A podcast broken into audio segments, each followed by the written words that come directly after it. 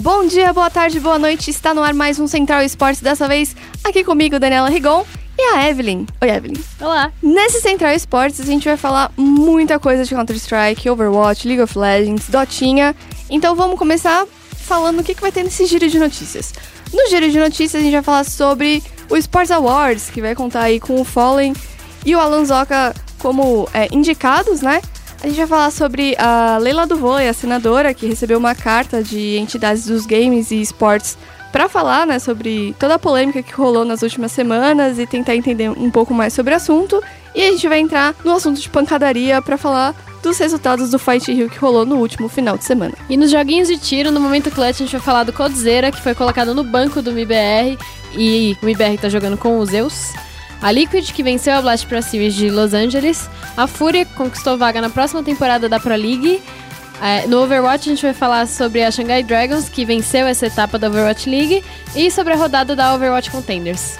Indo para o Foco Ancient, Foco Nexus, aí a gente vai falar sobre a definição dos 18 participantes do, do, do The International 9 de Dota 2, com o fim das qualificatórias regionais, do famoso, né, CBLOL e do desafiante. E para finalizar, a gente vai chamar o chat aberto com o nosso querido Guerra, que conversou com o Napon e Atlanta, os novos reforços do Santos no League of Legends. Então roda a vinheta que vai começar o giro de notícias.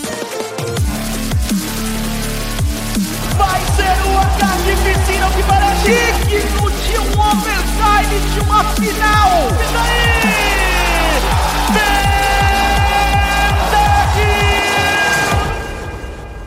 Começando o giro de notícias, Evelyn, Fallen indicado como personalidade do ano no Sports Awards. Qual a sua opinião sobre isso? Então, né, Dani? Vai ter a nova edição do Sports Awards, Sports Awards desse ano, que é a maior premiação mundial dos esportes eletrônicos, e eles divulgaram na última quarta-feira as listas de indicados para essa edição. E, nesses indicados, dois brasileiros receberam a honraria de figurar nessa lista, que são o Fallen, por personalidade do ano, e o Alan Zoka como streamer do ano. O Fallen, como personalidade do ano, ele tá concorrendo com o Ninja, com o Dr. Lupo, não conhece esse streamer? Você conhece? Conheço não. Esse, essa personalidade, na realidade. Conheço não.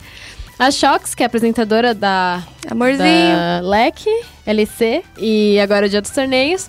O Nate Shot, Courage, Golden Boy, Jax, Jix, o Ocelot e o Steve Arhanset. Arhanset. Todos eles receberam um grande destaque no mundo dos esportes eletrônicos recentemente. Então o Fallen tá concorrendo com essas personalidades de, de grande porte, né, do, dos esportes eletrônicos, enquanto o, o Alan Zoka também tá concorrendo com é, grandes outros streamers de, de esportes.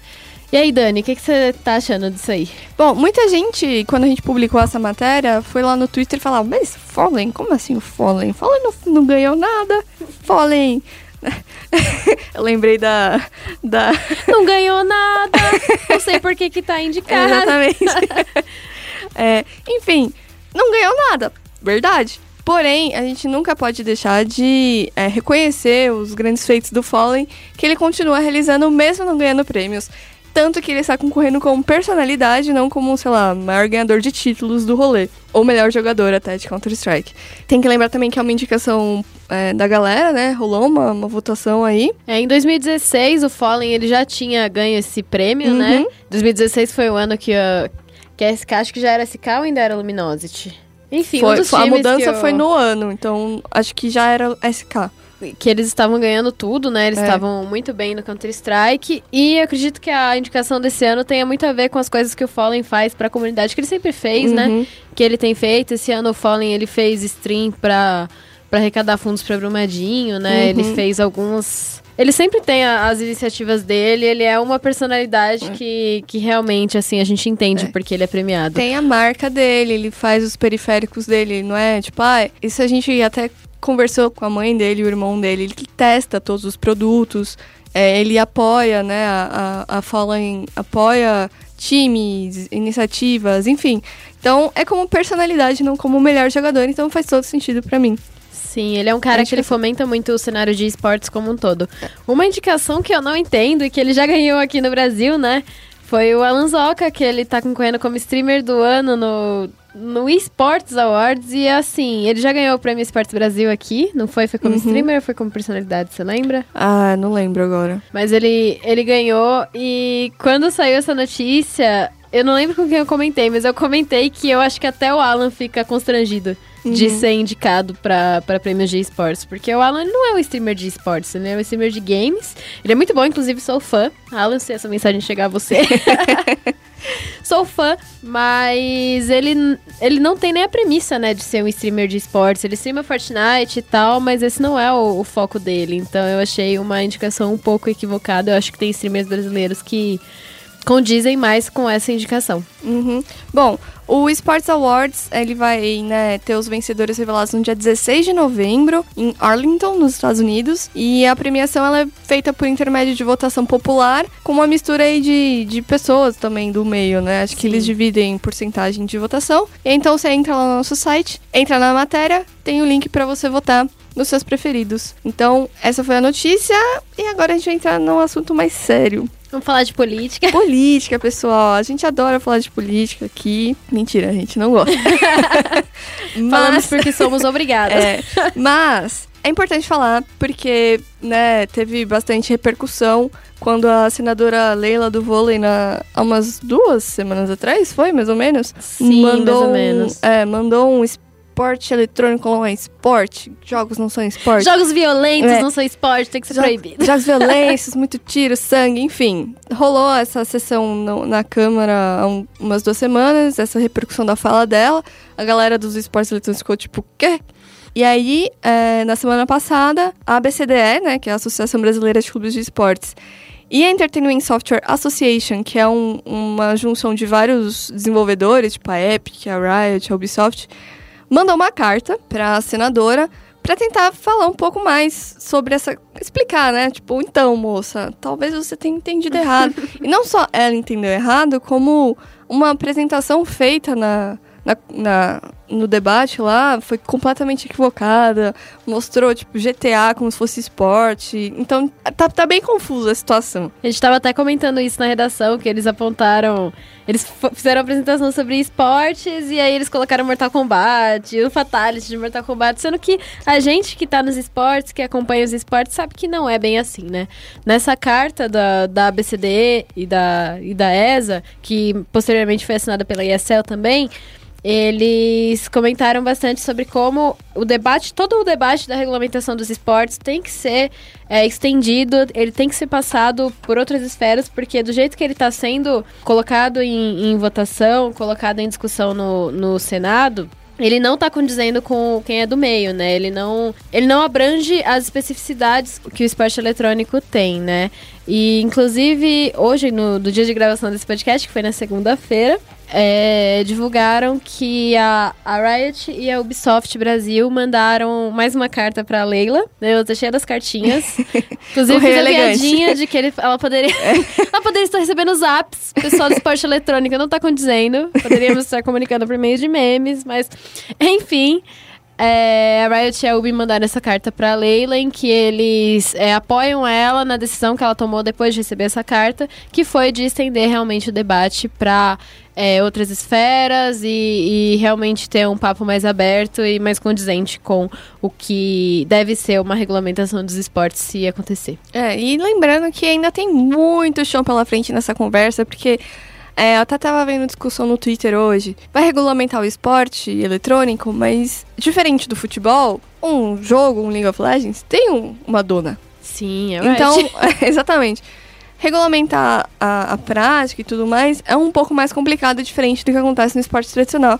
E por isso realmente precisa de um, um debate é, extenso e decente, e enfim. Então, próximos passos ou próximos episódios da novela aí nos próximos meses, acredito até o ano que vem, provavelmente, do jeito que a nossa política é rápida. É, enquanto isso, no Lúcio do Castelo, ou melhor, Niterói, Rio de Janeiro, rolou o Fighting Rio, que é considerado um dos majors brasileiros de jogos de luta. É meu momento, porque eu gosto muito de falar de jogos de luta, mas quase não tem um espacinho aqui. Então, é, além da semana passada da gente ter recebido né, o Fabão e o Trancas da Capcom para falar sobre isso, a gente vai falar sobre os resultados do Fighting Rio, porque o Fighting Rio de Street Fighter estava valendo pontinhos para a Capcom Pro Tour, que é o circuito que culmina no- na Capcom Cup, que é o Mundial de Street Fighter. E aí que rolou aí um embate entre Rio de Janeiro e São Paulo, como acontece em várias coisas, bolacha e biscoito. Inclusive, a Dani publicou uma matéria sobre isso, né, Dani? Publiquei, porque quando eu fui na, na Tiger Upper Quarta na, outra, na semana passada, eu conversei com o pessoal de São Paulo, que é pro Rio de Janeiro, e todo mundo tava tipo, não, porque São Paulo vai chegar em peso e tá rolando umas, até umas provocações, eu vou trucidar tal pessoa, não sei o que. Eu falei, gente, babado. E, Eu vou amassar seu crânio, versão jogos É. de lutinha. E aí, acontece que de fato teve muito é, paulista lá, né? A comunidade paulista foi em peso pro Rio de Janeiro, mas quem ganhou foi um carioca. Afinal, foi São Paulo contra Rio de Janeiro, com o Zenit versus o Dark. O Zenit entrou no- na final pela chave inferior, né? Pela bracket inferior, mas ele acabou perdendo pro Dark por 3 a 2 na final. É, então isso significa que o Dark ganhou 200 pontinhos aí no CPT, enquanto o Zenit ganhou 100, mas o Zenit ainda vai para Ivo, que vale muito mais ponto no CPT. Para quem não viu a matéria também, Zenit está indo para a Ivo, patrocinado pela, pela iniciativa Fight Pass da Sherry. A Sherry, inclusive, estava no Rio de Janeiro, no Fighting Rio. Ela veio lá dos Estados Unidos pra cá. Postou vídeo no, no, no Twitter da galera ainda loucura quando o Zenit foi pra final. A galera gritando São Paulo lá no, torneio. E ele também vai ser patrocinado pelo Justin Wong, que é tipo uma lenda. É tipo assim, o, é o BRTT pagar a sua passagem pra ir pro Mundial, assim, sabe? Então, tipo, é é meio que isso, né? Mas enfim. Caso você não tenha acompanhado o Fight in Rio, vale muito a pena você acompanhar a, a Ivo. Caso você não seja familiarizado com o- os jogos de luta, e caso você seja também, eu acho que isso é um, um evento meio obrigatório, assim, pra todo Sim. mundo que curte esportes, porque é muito divertido assistir jogo de luta. E a gente vai ter bastante brasileiro lá, né? Vai Quantos ter. brasileiros a gente vai Ó, ter? no Street Fighter, por enquanto, são quatro.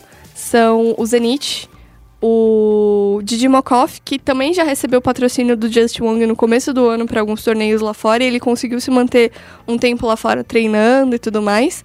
Então ele ah, vai para Ivo. O Jay, que é um coreano brasileiro, amigo da galera. Eu provavelmente vou pro Tuque essa semana de novo, ver se eu consigo conversar com ele.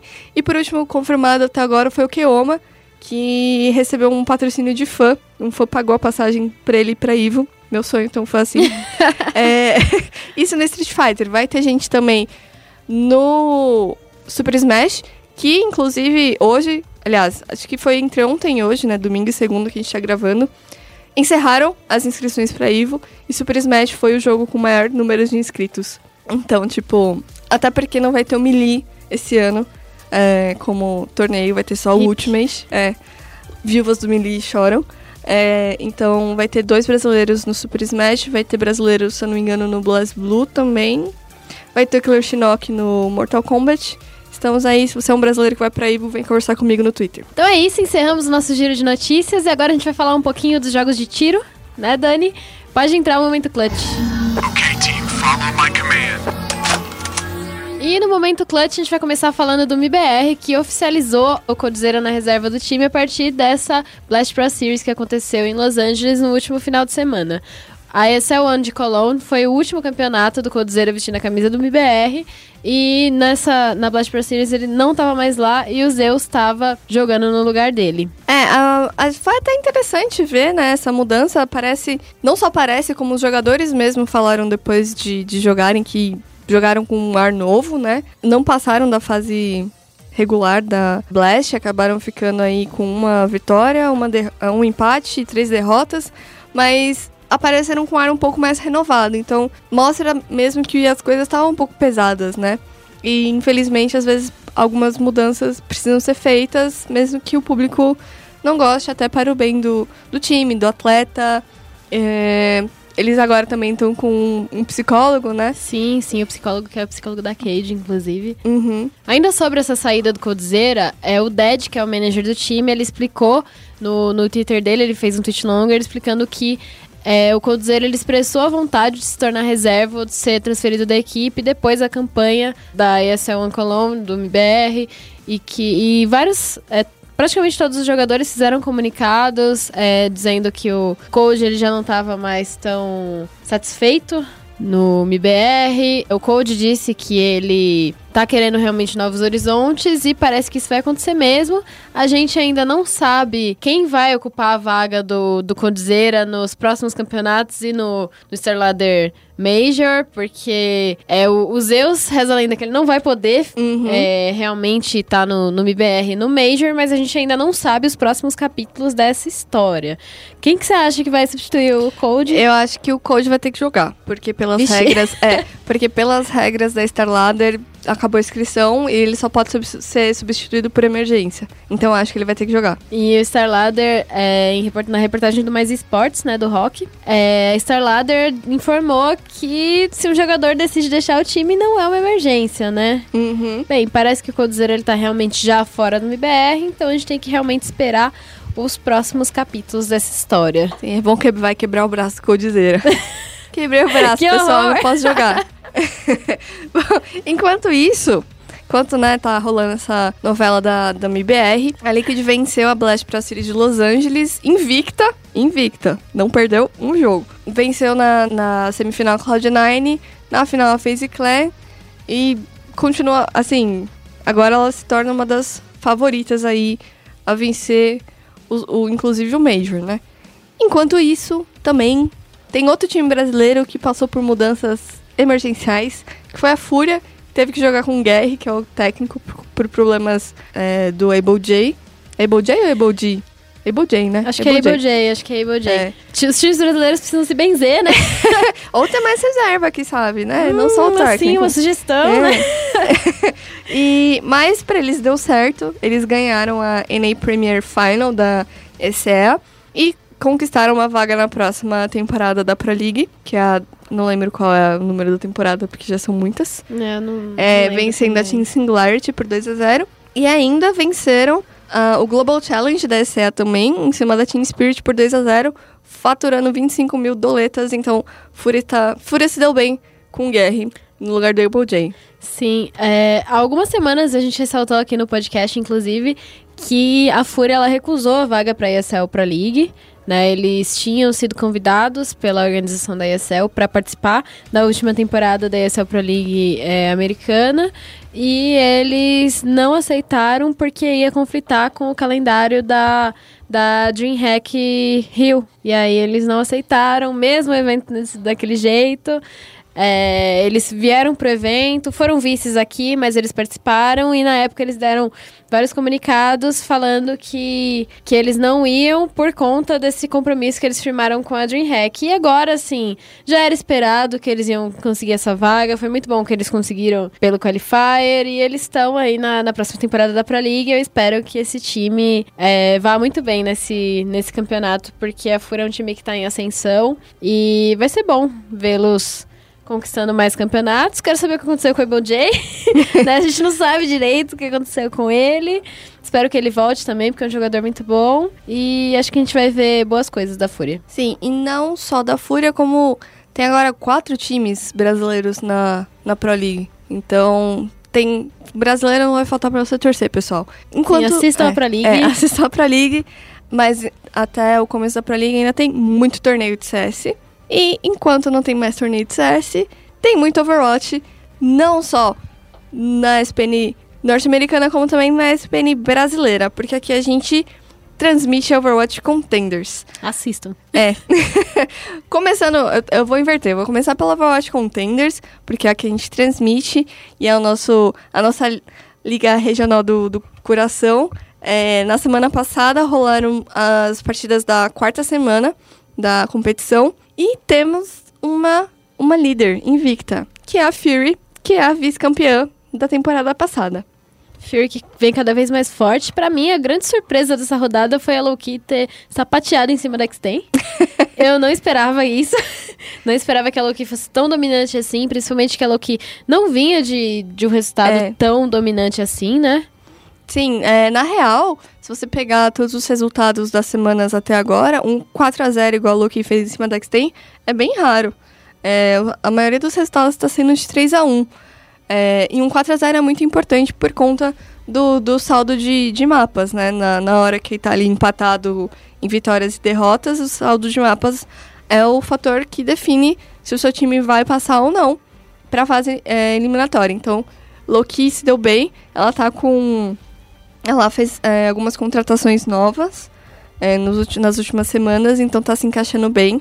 A Fury também fez, acho que uma contratação nova, mas a maior parte do time se mantém igual. A X-Ten, estava conversando com o Félix hoje, dropou o time e os jogadores dos- do, time da X-Ten vão jogar com sem org por enquanto, a partir dessa semana. Ok. tá bom, tá bom. O que não está muito bem é Outlanders, que está em último da tabela sem vitória alguma. Outlander nem, nem disputa de mapa, eles estão É, eles tão- direito, né? Eles estão. é, menos 12 no saldo de mapas. É, A Outlanders realmente precisa melhorar. Já basicamente quase certo que ela vai é, ter que disputar o, o Trials aí para não perder a vaga na Contenders. E a Contenders continua nessa semana, que estamos gravando o podcast, com jogos na segunda-feira hoje, que estamos gravando, e na quarta-feira, ao vivo, no SPN Extra e no Watch SPN, a partir das 7 da noite. Enquanto isso, lá nos Estados Unidos. Vamos falar de Overwatch League. Como assim, Dani? Como assim a Shanghai Dragons foi campeã da, da terceira etapa Eu- da Overwatch é, League? Eu, eu não fiquei- esperava isso. Eu fiquei muito emocionada. Quem é, me acompanha no Twitter ou aqui no podcast quando eu apareço de vez em quando, sabe que eu sou muito fã da Xangai. Por, porque você acaba, tipo, se apegando ao time que tem a história triste, tá ligado? Sim, a Shanghai é o time da. É Geguri o nome dela? É, exatamente. Sim, Na, somos é, fangirls dela. na temporada é, inaugural da Overwatch League, a Xangai fez o pior desempenho de um time na história do esporte no geral. Tipo, esporte. Esporte. Incluindo eletrônicos e tradicionais. Ela ficou zero vitórias, 40 derrotas. Desde então, né, pra essa temporada desse ano, eles fizeram várias mudanças no time, chamaram mais é, coreanos, porque antes eles eram mais chineses, e aí rolava um pouco de problema de comunicação, mas chinês e coreano são línguas diferentes pra caramba. Sim. E tem melhorado horrores. É, saiu da lama na prime no primeiro stage vencendo. vencendo os jogos pela primeira vez. É, nas- no segundo stage eles já foram para os playoffs. E agora, no terceiro stage, eles conseguiram vencer. É tipo a história da Cinderela que eles falam lá fora. E, tipo, eles não foram. Como é que eu posso dizer? Não foi tipo, foi sorte. Eles venceram só os três times mais difíceis que tinham seguidos, que eram o New York Excelsior, que terminou o Stage 3 invicto por 3 a 1 na. Acho que foi na. quinta- Na sexta-feira. No sábado, eles venceram o Vancouver Titans, que foi a vencedora da- do primeiro stage, por 4 a 1 E foi muito engraçado porque a Vancouver Titans se zicou, se auto-zicou, porque eles anunciaram uma festa pra ver a final antes de se classificar pra final. Ah, entendi. Então, não façam isso, tá? Social vão dos times. final, né? É, Todo, o time eles, todinho. eles é, o time inteiro foi ver a final, só que da plateia, porque eles não passaram. E aí, no fim, é, no domingo, ontem, eles venceram. A Xangai venceu o San Francisco Shock, que venceu a segunda, a segunda stage, foi vice-campeão do primeiro. E foi tipo. Eu, eu- dei uma sofrida, porque eu cheguei em casa. Ah, é, ontem eu fui na Liberdade, botar meu papelzinho lá na árvore, no Tanabata Matsuri, pedir por. por Que isso? Você Não, não- não, é- não é um- conheço. é um- Cultura geral aqui é- no nosso podcast. Aqui é em isso, São Dani? Paulo, lá na, na Liberdade, todo ano tem o Festival da Tanabata Matsuri, que é um festival das estrelas é, da cultura japonesa, que você faz pedido para as estrelas, pendurando o papelzinho na, na árvore de, de bambu, acho. Não é bambu, eu não lembro. É aquela árvore, é uma árvore diferentinha Não lá. sei. E aí tem você, os, os papeizinhos têm cor, então você pede, tipo, ah, o papelzinho amarelo é dinheiro. Obviamente foi esse que eu peguei. Peguei, né? Dinheiro. Aí tem de amor, esperança, saúde e tal. Enfim, aí você vai lá, faz seu pedido e tudo mais. Tava cheio pra caramba. é, no- não, não recomendo ir no domingo, igual eu fui. Ok. Mas enfim, fui lá, botei meu papelzinho, fiz meu pedido, dinheiro para, para o resto do ano e os outros anos, porque não vai ter aposentadoria. Voltei pra casa, tava sem internet. Nossa. Tá, aí eu liguei lá no provedor de internet e falei, estou sem internet. Aí falaram, tava com problema no seu modem, só amanhã vai ir o técnico. Aí eu falei, ferrou.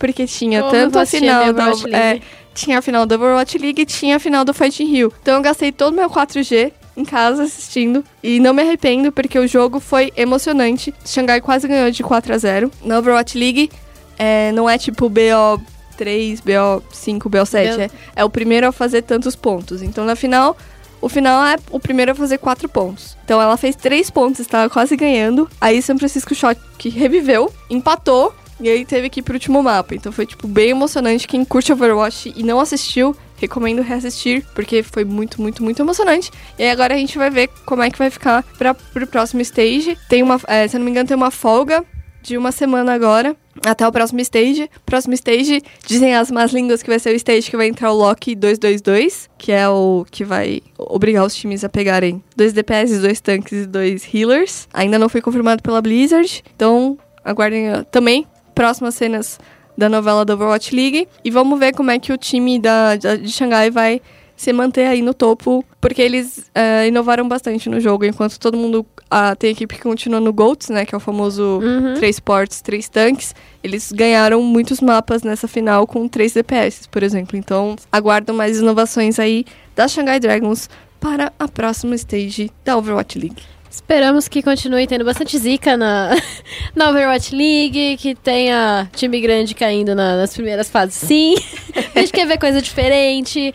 E é isso aí. Então vamos pro Foco Nexus, vamos falar de MOBA. Bem-vindo a Summer's Rift.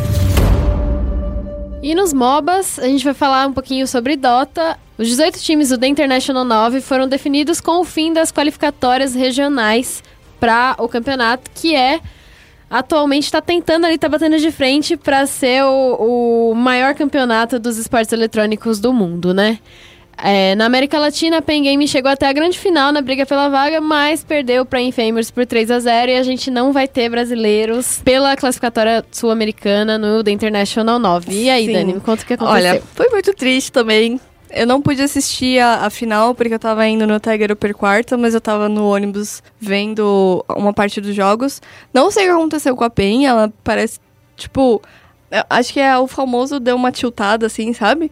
Na, na final. É, e aí, Infamous, que é um time que era a ex-equipe da Team Hamburguesa, que competiu no Minor.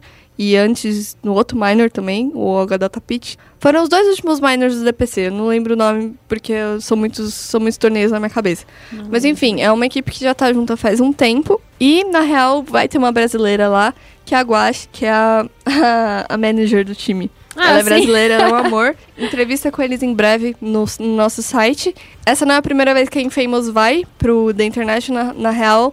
Eles foram o primeiro time da América Latina, na América do Sul aí, lá em 2017. Então, eles meio que trocaram com a PEN. É, quem sabe ano que vem a PEN vai de novo. E É. nas qualificatórias norte-americanas, a gente também teve brasileiros tentando se classificar, que são o Mendy, o GRD e o Tavo, que eles são ex-PEN, ex-vários outros times sul-americanos de Dota, e eles também não conseguiram se qualificar. O Tavo e a Complexity não passaram da fase regular das classificatórias, e o GRD e os companheiros dele da Cuca Burra, é isso? ok, da Cuca Burra, eles caíram no primeiro dia da fase eliminatória do, do Qualifier. Já o Mendy chegou um pouquinho mais longe com a Beast Coast, que foi o time dele americano também, mas eles não conseguiram chegar para a grande final, perderam para a J-Storm na chave inferior. Fechando, os times do The International 9 se classificaram a Forward Gaming pela América do Norte, a Chaos pela Europa, saudade da minha ex, né? É. pois é. Os brasileiros estavam na Chaos, pra quem não sabe. Pela China vai a, a Ryan Never Give Up. Pelo Sudeste Asiático vai a Minesk. A Navi não surpreende ninguém e se classifica pelo... Na verdade, ela surpreende. Mas Opa. assim, é, ela surpreende porque ela não vem numa fase muito boa nos últimos anos. Ela, é, eu falo que esse International vai ser bem nostálgico, porque fazia dois anos que a Navi e a Alliance não iam pro, pro International. E agora elas vão. Ok, então surpreende. Parece que surpreende, É. sim. É porque a Navi é um time bem tradicional bem de tradicional, Dota, né? é. Mas o Denji Então- não vai. O Denji não está mais na Navi, lembrando. Aliás, vários Denji nomes. aposentou ou ele ainda Na- tá... Ele tava jogando. Ele tava é, de empréstimo pra. Putz, eu lembro. Eu vi, eu vi o nome da equipe esses tempos, mas eu esqueci. É uma equipe da, da comunidade dos Estados Independentes também. Ah, mas eu esqueci qual que era. Então não vou lembrar agora. Mas ele tava, tipo, como empréstimo. Então, juntando esses seis times, é, eles vão completar os 18 junto da Secret, da VP, da VIT, da Evil Genesis Liquid, a PSG LGD, Fnatic, NiP, TNC, OG, Alliance e King Gaming, lá no International, que vai acontecer na China, 15 a 25 de agosto, com uma premiação que já passou os 28, 28. 28 milhões já passou. Então a gente já pode hypar aí o The International 9, porque tá chegando e. Ah, falta um mês. Exatamente nesse dia que a gente tá gravando, falta um mês. Hype. Hype, hype, hype. Voltando aqui pro Brasil, a gente vai falar um pouquinho sobre o CBLOL também, em que o Flamengo e a Cabum continuam a dividir a liderança depois de vencer as suas partidas desse final de semana. Você acompanhou o CBLOL esse final de semana, Dani? Ela olhou pra minha cara e eu tava tipo, é, então, eu dormi, eu limpei a casa. tudo bem, tudo bem, eu tava lá no CBLOL. Não, eu assisti um, um- é, eu assisti dois jogos de sábado, pra não falar que eu não assisti nada. É, esse CBLOL, assim, essa, essa semana não teve grandes surpresas. Eu acho que coisas legais de se apontar foram que a PEN ganhou de novo, né? Ganhou da NTZ. Acabou com uma freguesia de anos Anos. da, da PEN sobre a INTZ. E o Minerva, ele trouxe uns picks bem legais na Jungle. É, Ele, ele- jogou de Kai'Sa Jungle no, no sábado. No, no sábado. E no domingo ele jogou de Silas Jungle. Ah, e teve alguém da PEN, acho que jogou. Teve alguém da PEN que jogou de Twisted Fate? Sim, É. o, o Tim jogou É, de, ok. de TF, bem nostálgico pra quem acompanha o, o CBLOL há bastante tempo. Sabe que o, o Tim ele era bem reconhecido pelo TF dele e ele jogou de TF esse, esse domingo e ganhou. E foi uma vitória interessante pra PEN, que continua afogada na tabela. Tá em quinto lugar, dividindo com a própria INTZ, mas tá menos afogada e não empata com a, com a CNB, porque a CNB perdeu seus jogos essa semana. E é isso, né?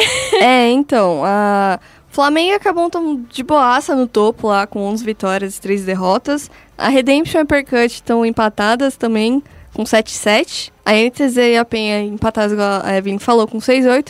A CNB está Em sétimo, é, em tentando sétimo, desafogar. é, com 5-9, um pouco preocupante aí, talvez. Agora, mais preocupante que isso, só a Team One que tá 3-11, tipo, acho que fadada a cair direto. Acho, É, né? acho. Vamos, vamos ver. É, a One, nesse final de semana, os dirigentes dela, o, o Buzz, e, Buzz, que é manager da One, e o Neck, que é técnico da One, eles fizeram uma coletiva de imprensa bem interessante lá no CBLOL. Eles falaram, assim, várias coisas sobre o, sobre o ponto de vista deles enquanto dirigentes, né, enquanto staff do time, e provavelmente vai sair matéria disso lá na SPN, então fica ligado. E eles falaram coisas muito, assim, sobre como eles tiveram um planejamento e o planejamento acabou não dando certo, sobre como vários imprevistos aconteceram.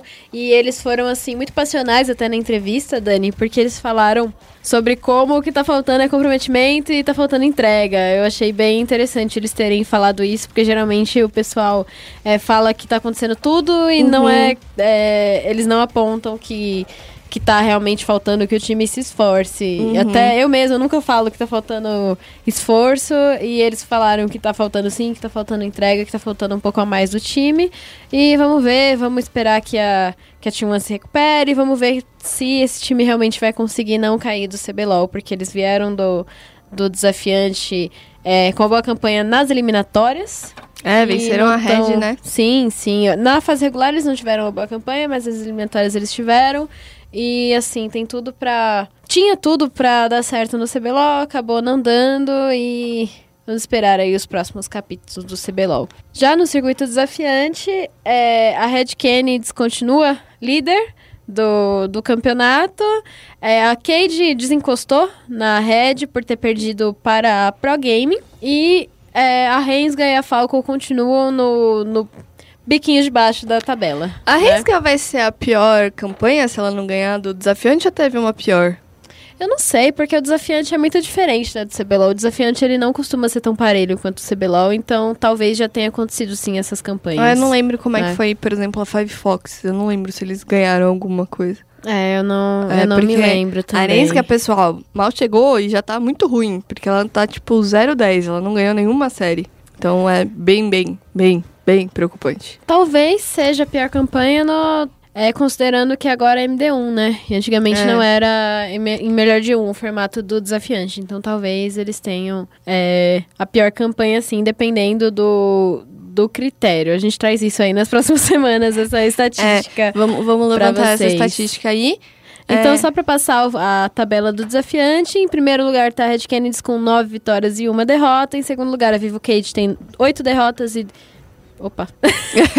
em segundo lugar, a Vivo Cage tem 8 vitórias e 2 derrotas. Em terceiro lugar, a Pro Gaming tem 7 vitórias e 3 derrotas. Em quarto lugar, a Van está com 4 vitórias e 6 derrotas. A Falco está em quinto lugar com 2 vitórias e 8 derrotas. E a Rensga está no finzinho da tabela com nenhuma vitória e 10 derrotas. E esse foi o Central Sports comigo e com a Evelyn, mas o programa ainda não acabou porque agora é hora do chat aberto com o nosso querido Guerra, que trouxe o Napon e o Atlanta para falar um pouco sobre League of Legends e a entrada deles no Santos. Ouve aí.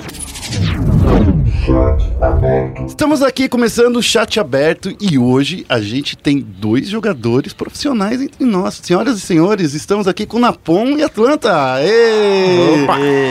Salve, salve, galera. Tudo bom? Valeu, valeu. E tudo E aí? ótimo, tudo ótimo, tudo ótimo.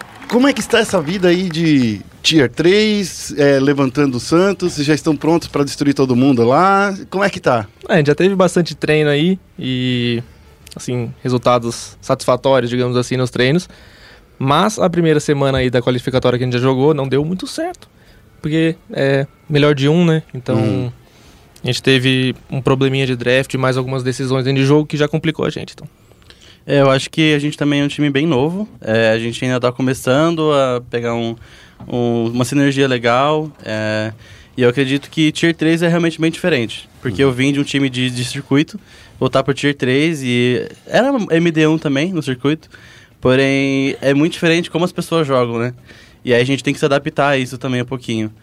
E, mas a gente tá se dando bem, acredito. Pela primeira semana, a gente não tinha treinado muito tempo ainda. Então agora a gente tá pegando uma sinergia bem legal. Queria dar um detalhe aí também, Guerra, que Hum. né, há muito tempo que eu não sentia essa, essa vibe, assim, essa sensação com uma, com uma, uma equipe. Eu tô sentindo isso com o Santos, a gente é muito, muito bem entrosado e amigo lá, sabe? Os, os jogadores em si. E eu acho que isso é um, é um ponto muito forte pra gente que vai ajudar bastante na, na long run, assim. Mas é, me, me conta então um pouquinho sobre isso, porque as pessoas, quando a gente fala assim, pô, viver numa casa com muita gente, sabe, perde um pouco de- da individualidade. A gente, eu acho que você é um dos caras que passou por isso em diversos times, do CNB, Red, Sim. PEN. E essa é uma, é uma das poucas chances aí que você tem de estar com todo mundo brother, é isso? Ou não? Ou você já era brother não, da não galera? necessariamente, digamos assim. É. Eu, eu, eu não conheci, eu conhecia só o baiano, né, de lá. Todos os outros eu não tinha nunca nem falado, trocado uma palavra. Assim, foi meio que, que já, ba- já bateu, assim, a, a, a sinergia já no começo, sabe? Claro que tem algumas situações aí que o pessoal fica puto, que, lá, coisa de GH, isso aí não tem como.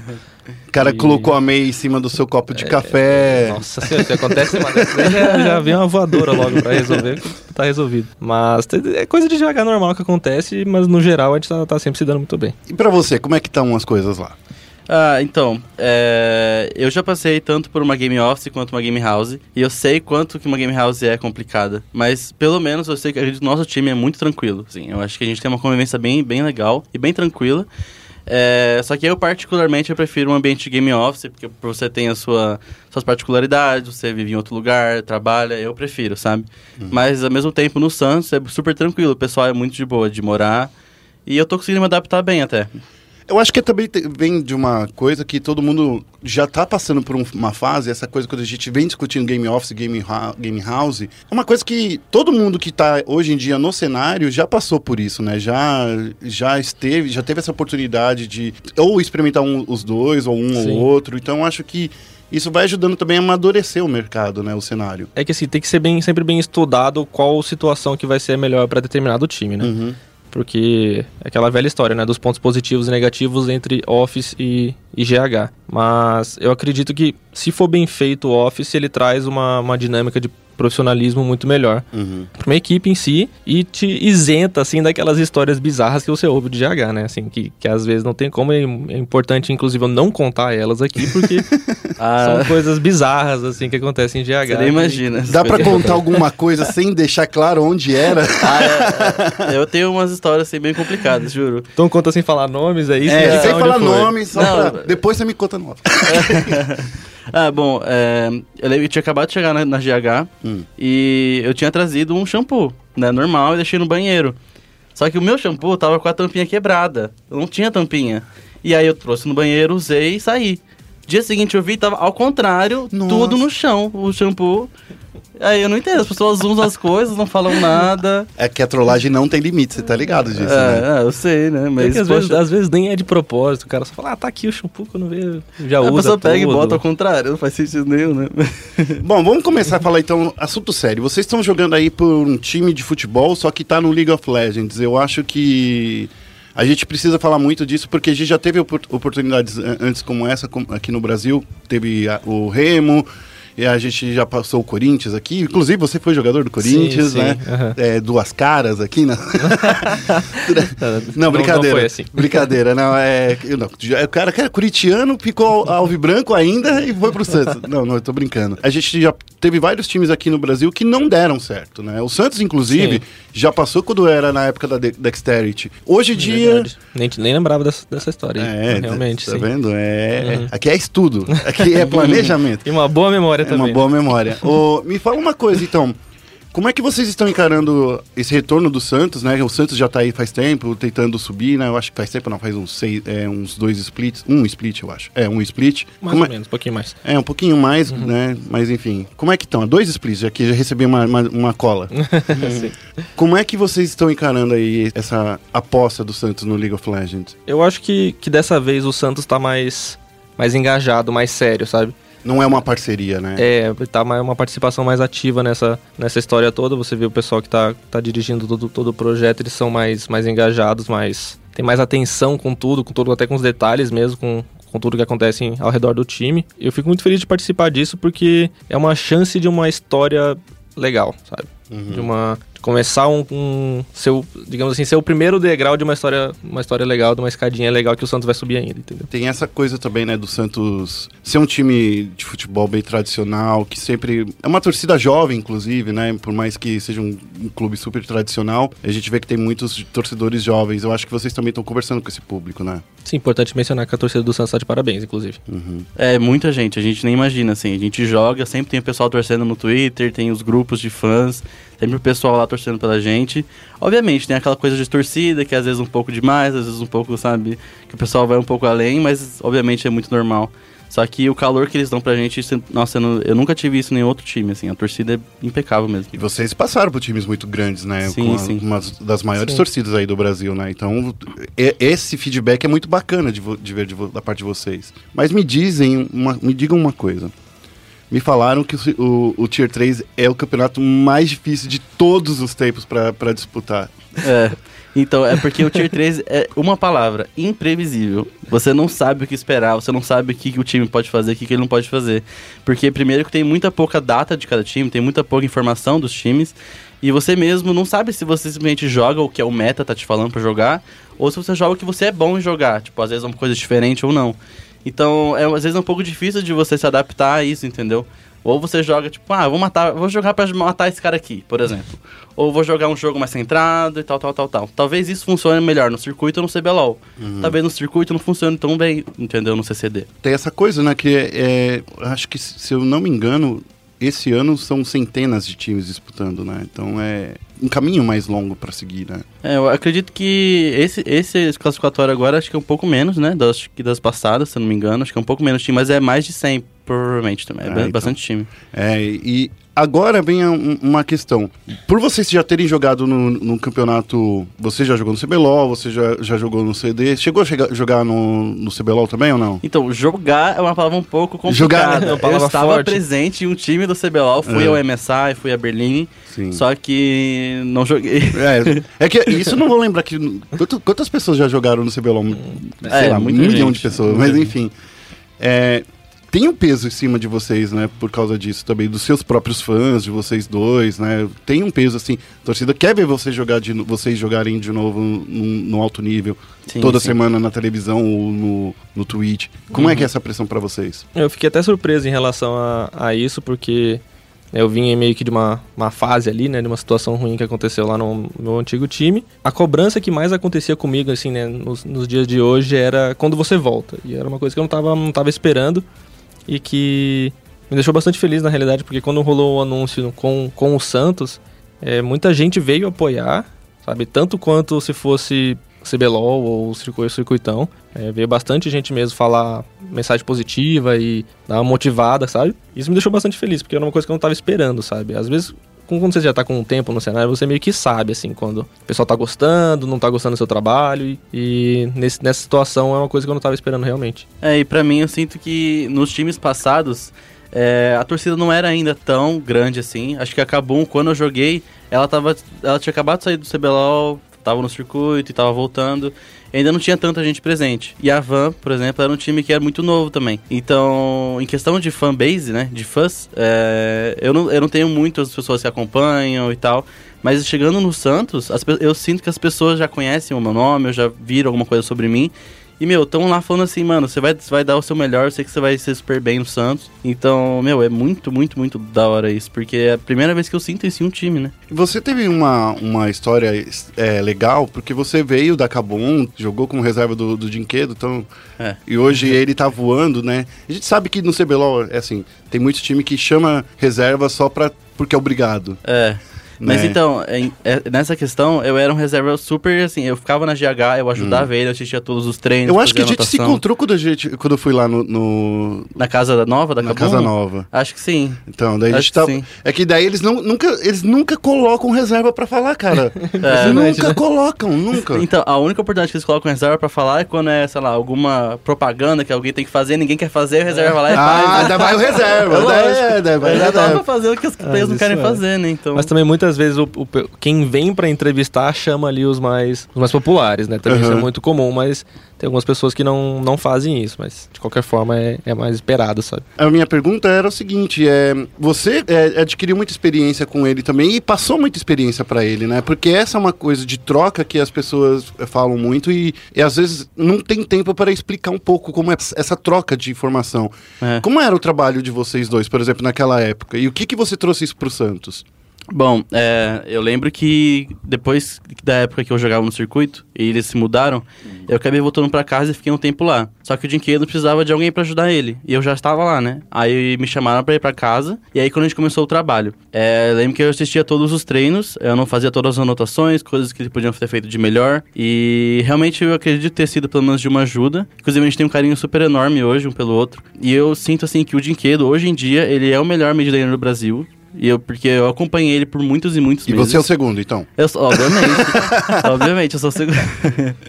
assim, pra mim eu sou o primeiro, mas pro cenário. e eu acredito que, meu, ele cresceu muito como jogador, como pessoa. Hoje em dia ele é realmente uma pessoa incrível. E eu sinto que o trabalho que a gente fez e, e o trabalho que ele fez com os nossos coaches. Porque querendo ou não, a gente teve coaches muito bons, que era o Nuddle na época. E aí agora o Hiro eu não cheguei a conhecê-lo, mas eu sei que ele é um coach ótimo também. O que você trouxe dessa experiência pro Santos? É, trabalhar em equipe? Porque, querendo ou não, na- nessa passagem que você teve lá pela Cabum, Sim, você passou pelo desafiante. sim. Eles subiram. É. Daí eles venceram o primeiro split, venceram o segundo split. E aí, cara, então é uma. É, você tem uma experiência de uma equipe muito forte com você. Sim, sim. Eu acredito que um senso de liderança, digamos Uhum. assim. Eu sinto que na Kabum eu, eu cresci tanto que eu lembro que quando eu jogava o circuito desafiante, aí quando eu comecei a jogar na Van e outros times, eu era completamente uma outra pessoa. E isso obviamente veio pro Santos porque hoje em dia eu sou joga- jogador super novo. É, eu sei que eu consigo jogar com qualquer campeão diferente no mid, inclusive eu sou conhecido no nosso time por ter uma champion pool assim muito vasta. Joga de time no mid. Joga. Inclusive, eu tive que passar por isso, brincadeira. Qualquer coisa assim que você tá falando, tipo, que é top, que é mid, que é suporte, eu tô, posso fazer no mid, sabe?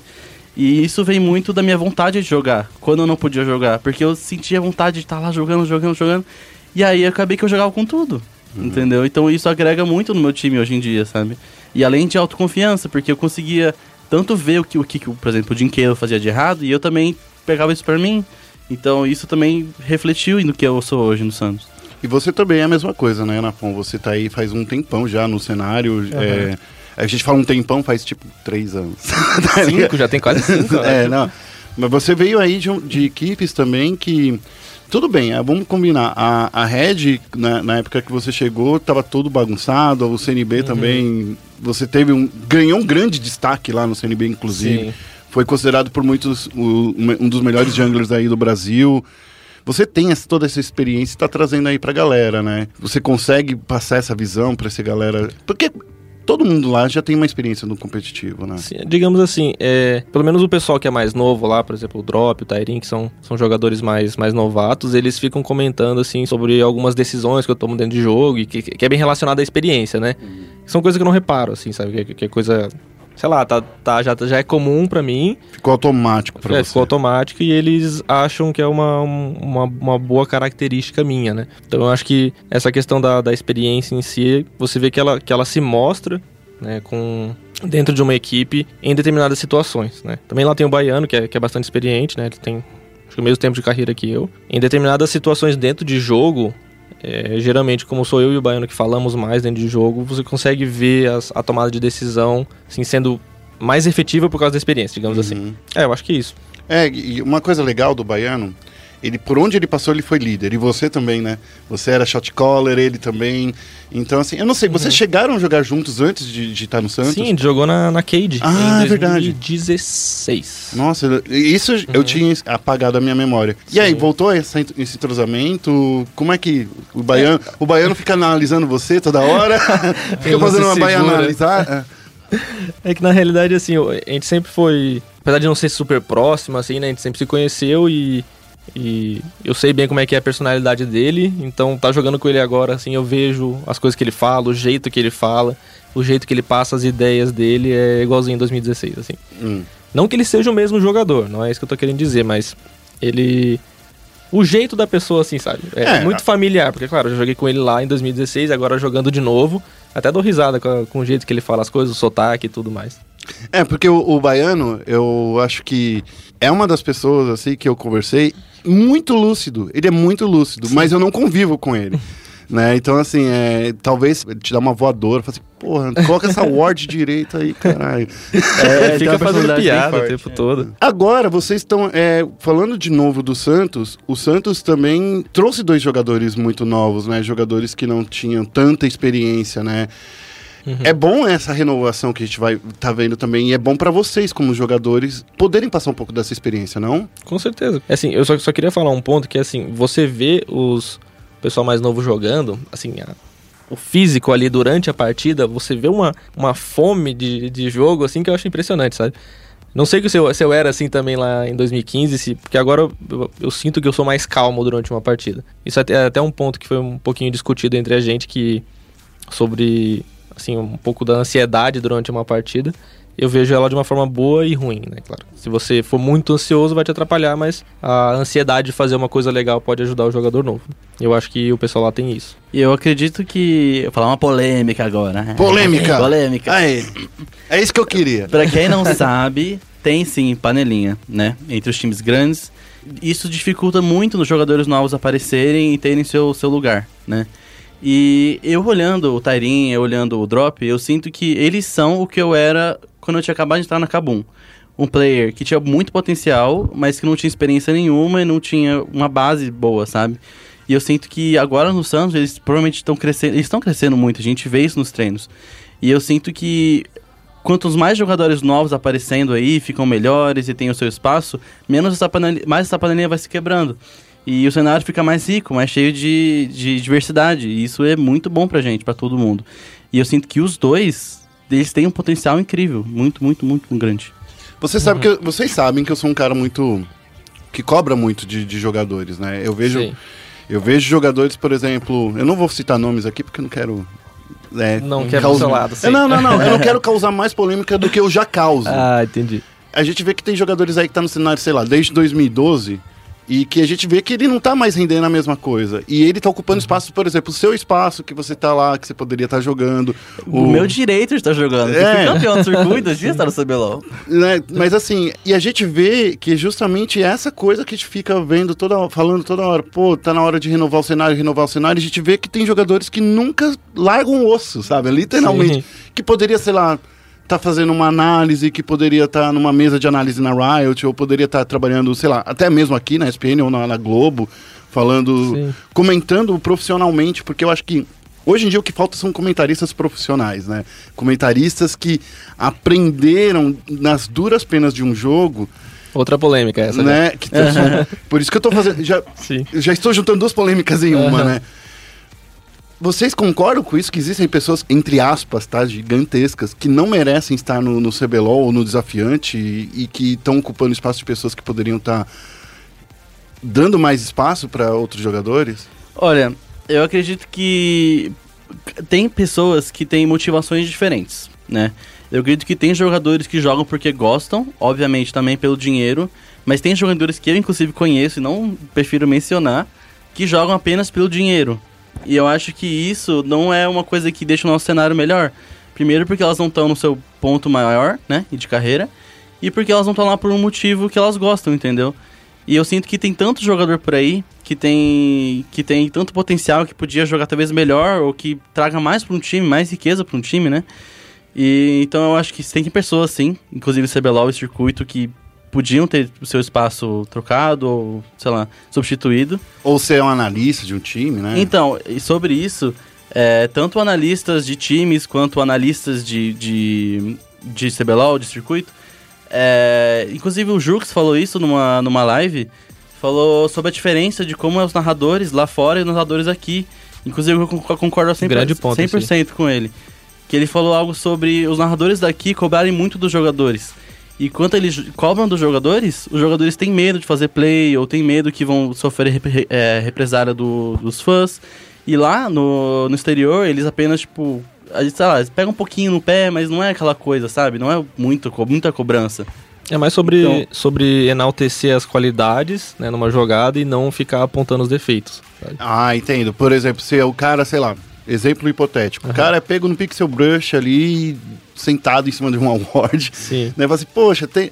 O cara sabia que tinha uma... Às vezes não sabe, né? É, então, nesse caso daí, você estaria enaltecendo a, a- quem colocou o ward, quem fez Ah. o pick-off lá, É, fez a jogada em si, né? Eu acho que isso é, é importante também, porque realmente, além de você não incentivar alguns jogadores mais novatos a fazer jogadas com medo de, né, de ser criticado, que, que isso aí, querendo ou não, isso acontece com, com alguns jogadores, né? Todos que conseguem ter, ter o mental, assim, de ser, ser firme nessa situação, sabe? Não, não se abalar com o que os as pessoas falam na internet. E ao mesmo tempo que acontece isso, você deixa todo toda a cena, assim, mais tóxica, digamos assim, sabe? Porque se todo mundo tá ensinado, né, tá acostumado a ver os defeitos sempre, ninguém vai ver qualidade nenhuma nunca. É isso mesmo, eu entendo. E- e- Eu acho que esse é o ponto. Não é a pessoa que errou, a outra pessoa acertou mais, né? a outra isso. pessoa acertou mais. é o né? acerto é da assim outra que pessoa. funciona sempre. Claro, pra alguém acertar, alguém tem que errar. Exato. É. E, e- e riscos têm que ser corridos, é, é, tomados, né? Porque uma lente detectora não vai durar 12 minutos para você saber todas as, as words, É, exatamente. né? Então tem esse caminho.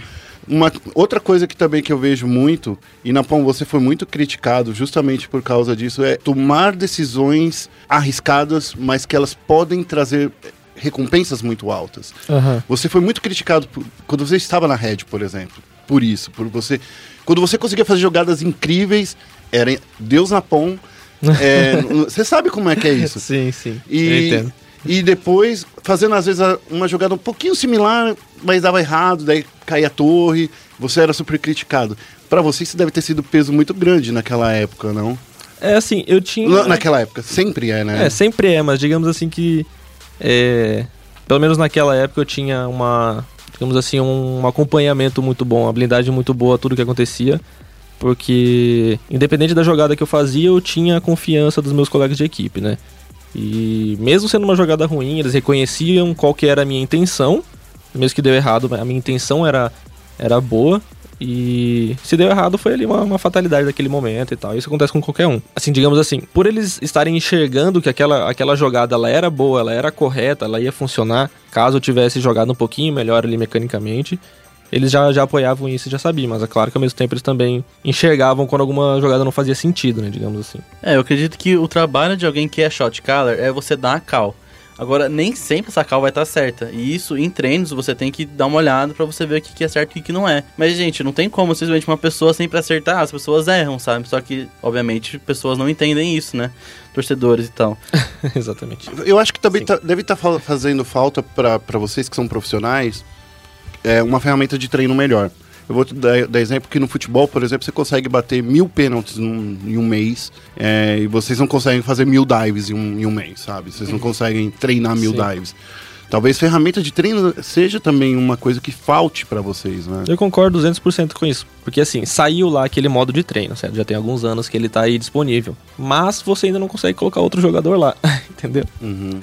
Eu acho isso assim, de certa forma é um é um atraso, digamos assim, né, de um de uma ferramenta que, que ela já tá disponível, mas ela não tá completa. Não tem a atenção da Riot que precisaria ter, né? Eu acredito que assim, mais um detalhezinho de que você consiga convidar um outro jogador pra estar tá lá dentro, porque assim, uma coisa é você treinar contra alvos imóveis que você coloca lá e você não consegue testar algumas interações, é, é interações que fala? Interações, É, é. interessante. específicas entre alguns campeões, por exemplo, sei lá. Agora que saiu o Mordekaiser, né? Imagina o trabalho que é se você quer descobrir assim, né, com, com rapidez como que funciona a ult dele com as coisas. Sabe? Nossa, não, você não consegue fazer no modo de treino, não sei, porque não tem outros campeões lá. É, tendo 150 campeões diferentes, você quer saber o, o negócio do Mordekaiser com o campeão X. O É, é, fica é. dentro ou, ou não. A QSS tirava, descobriram depois, ainda bem que tem, tem os fóruns por aí que você consegue ir acompanhando, né? Mas é, são vários detalhes em que, em que você teria que conseguir descobrir isso com facilidade. Né? Muita coisa que não, que não é clara, digamos assim. Até as próprias informações das skills e como elas funcionam é bem, é bem vago, assim, sabe? A descrição das skills são, são vagas e isso, tudo isso dificulta na, na hora do treino, sabe? Não, não, é, não é raro você ver um jogador profissional que chega lá na hora, acontece coisa X e o cara fica surpreso porque nunca viu. É, ele fala, nossa, eu não Entendeu? sabia que isso acontecia. Pessoa não Exatamente. sabe, literalmente. É, mas eu acho que isso foi o que aconteceu literalmente com a Cade no ano passado, no, no split passado, quando, an- quando Do eles- Rise, você Do diz? Rise, é. Sim. Porque é uma É. coisa que, tipo, eles pausaram, depois não tem nenhum lugar escrito, daí tava escrito aonde? Numa wiki aleatória X. Sim. E Então, não tem como A saber. gente, não, a gente na, na época que eu tava na, lá, era quando eu tava na PEN, né? E a gente tinha a nossa teoria de como funcionava o Rise, a ult do Rise. Nada a ver com o que foi com o que foi determinado no final das contas, né? Pra gente, quando você estava, digamos assim, na, na- nas pontas do- da ult, né? Digamos, uma forma de cruz, né? em cima, embaixo, na esquerda e na direita, você não ia junto. Se você tivesse nas diagonais da ult, você ia. Nossa. Porque pra gente fazia todo sentido, a gente testou aquilo ao máximo possível, era com os replays, a gente via, funcionava assim, era o entendimento do, do pessoal que jogava de Rise. E eu acho que não- aparentemente não tem nada a ver, sabe? Uhum. tem nada a ver, assim. É, se você estiver clicando, você pode estar no meio da ult. Se você clicar pra fora dela, você vai- não vai nela. É, é uma coisa doida isso. É, eu acho que aquela você que situação- joga de Rise deve saber que É, então, eu acho que aquela situação lá da, da Cage, eu acredito que foi um bug do, do jogo mesmo. Eu acho que realmente deu algum problema lá. Porque, gente, eu jogo muito, de- eu jogo de Rise, eu sei como é que funciona aquilo lá, e pra mim não fez sentido. A pessoa estava dentro e não foi. Uhum. Então, é, é assim, simples, né? Tá dentro, vai, tá fora, não vai. É. Tem que ser assim, Pra correto? minha opinião, quando a gente fez aqui a, a matéria sobre isso daí, pra mim, é, cara, se você não flecha pra sair, se você não quer ir, flecha pra sair. É, ué. É, então. Tem essa de estar reconhecendo que o seu movimento É. tá pra fora e... pra- não, gente. pra mim precisa isso tinha- facilitar as coisas assim também, né? Pra mim isso tinha que ser binário, saca? Sim. Tipo, ou tá dentro ou fora, sabe? Sim. Tá dentro vai, Simples se tá fora vai, não vai. Ah, tem um ponto também sobre questão de treinamento que a gente não ter a possibilidade de treinar com os times melhores ou times de, de outras regiões afeta muito o nosso desempenho, principalmente ou internacional ou em campeonato mesmo, CBLOL, circuito, etc. Eu acredito que o, o- nosso treino, o que a gente consegue treinar, é, não é o suficiente pra gente conseguir crescer muito bem, sabe? Então eu acho que isso falta muito, muito, muito mesmo. E é um grande fator do nosso cenário estar um pouco estagnado, sabe? Então, e inclusive é um pouco difícil você encontrar treinos assim que são realmente muito produtivos. Porque você não pode confiar em todo mundo, sabe? Porque obviamente tem várias tretas por aí, pessoal que liga stream e tal. Então, nem sempre você consegue ter um treino bom, a não ser que você faça um bootcamp, a não ser que você mora em outro lugar, e aí já são outros 500, né? E nas poucas oportunidades que você tem de ter um treino de qualidade com o time do exterior, você tem que, assim, jogar pela sua vida. E jogar como se fosse uma final. Como se for- fosse a final do Mundial pra você. Porque se você joga mal, eles não jogam nem o segundo jogo, entendeu? Uhum.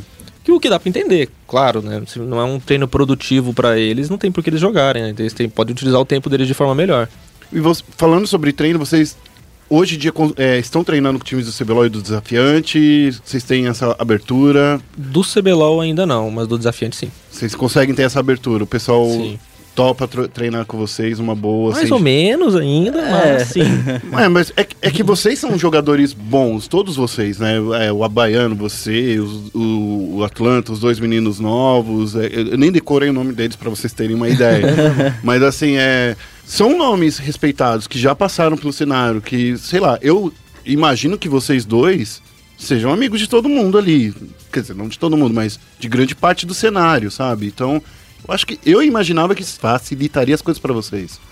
Eu acho que assim, de certa forma, por a gente se conhecer e tal, já tá, já tá né, jogando um contra o outro há muito tempo, poderia ajudar. Eu acho que isso é um, é um bom fator, mas não bom o suficiente, digamos assim, né? Por quê? É, ao mesmo tempo a gente não se envolve tanto com, com marcar os treinos, né? São mais, mais os coaches que são, são responsáveis por isso.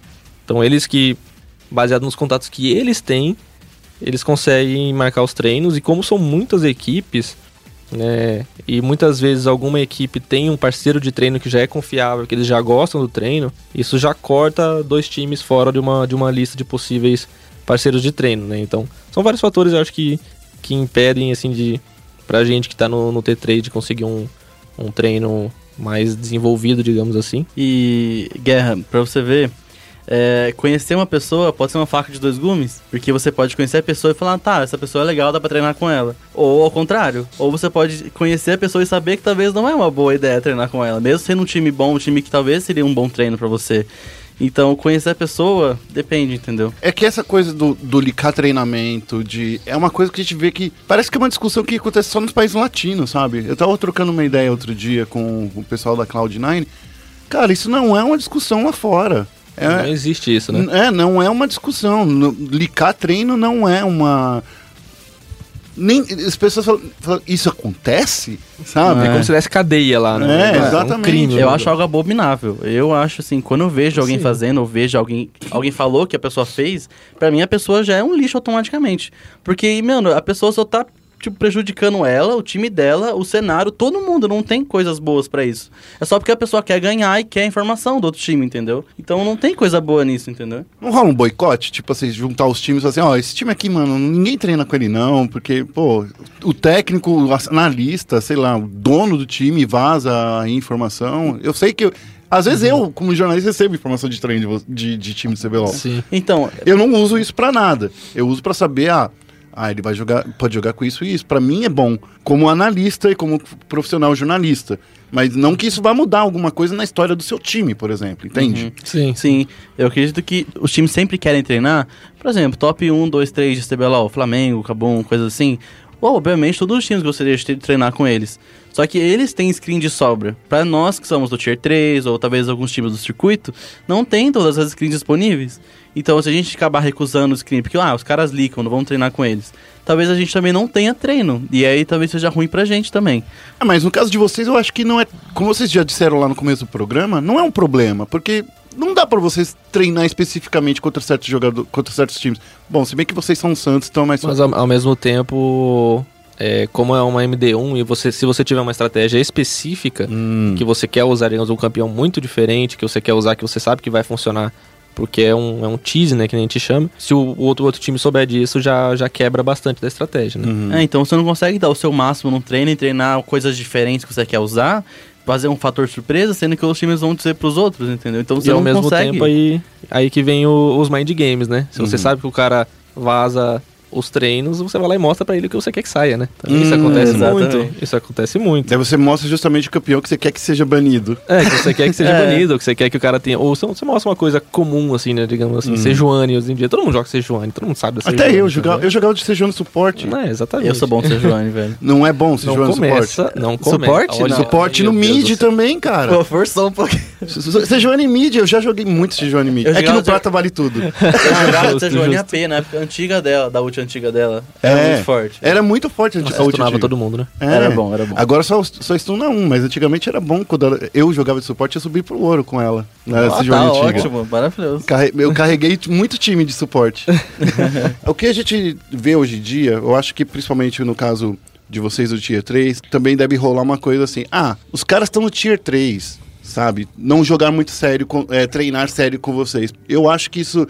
Isso eu- se eu acho isso, eu acho que muitas pessoas acham também. Corre esse risco ou não? As pessoas treinam certinho? Eu acho que assim, isso depende muito do que a gente mostrar pra eles. Hum. Porque assim, né, a partir do momento que você tá mostrando um gameplay ruim, então não tem motivo pro, pro pessoal jogar muito sério, mas quando eles vêm, vêm com, esse, com esse olhar assim, ah, tá no T3, não, não é tão sério assim, e aí perde um jogo, aí você já vê que a postura muda completamente pro segundo. Deve ir no tryhard no segundo jogo. É, já, já vem com, com sangue nos olhos, já, porque eles não querem perder pro T3 também, né? Mas sabe de uma coisa? É, eu acredito que isso é um preconceito que já é colocado em todas as pessoas do cenário. Porque eu já tive dos dois lados. Eu já tive em times do Tier 3 que queriam treinar com time de circuito ou CBLOL. E já tive em times grandes que queriam que talvez iam treinar com time de Tier 3. E a mentalidade de um time que é grande, treinar com um time que é do Tier 3, fala assim, ah, esses caras são meio ruins, vamos jogar de qualquer jeito.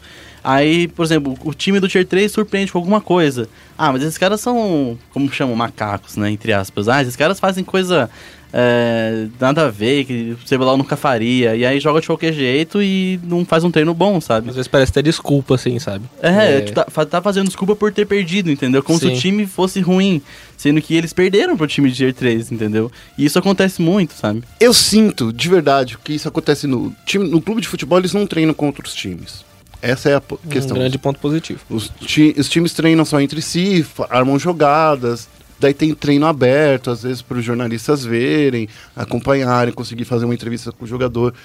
Eu sinto que aqui no Brasil a gente fica muito dependente de, de outros times e você mostra muito do seu jogo É. quando você faz isso. E também entendo que não dá para você treinar só internamente com alguns times que tem 10 jogadores. É uma faca de dois gumes é- é o mundo do esporte eletrônico, porque você precisa se expor ao máximo de, de situações imprevisíveis e ao mesmo tempo você tá mostrando muito das suas, das suas armas contra os seus adversários. É, você ter que treinar com outras equipes que são seus adversários diretos é uma coisa bem ruim. As- Inclusive, assim, a gente tinha uma, meio que uma regrinha, digamos assim, ah, se dentro de duas semanas a gente joga com tal time, a gente não treina com eles mais, né? Duas semanas era um bom tempo pra, às vezes, mudar o pet. Vai até né, mudar entendeu? pet, coisa e tal.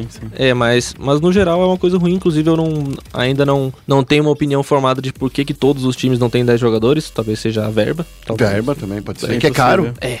É, mas assim, você, você vê, também. você vê di- dinheiro sendo colocado em, em vários outros setores, né, no, no esporte eletrônico e não vê sendo investido nisso de ter 10 jogadores de qualidade, que é importante, Uhum. né, para poder criar um treino bom entre si. E eu acho que o time que conseguir ter isso de uma forma boa já vai ter uma vantagem muito grande. É, inclusive, inclusive, quando eu tava na Van, nós tínhamos 10 jogadores, né? É, tinha a Van a Liberty Academy e a gente tinha a Van Liberty.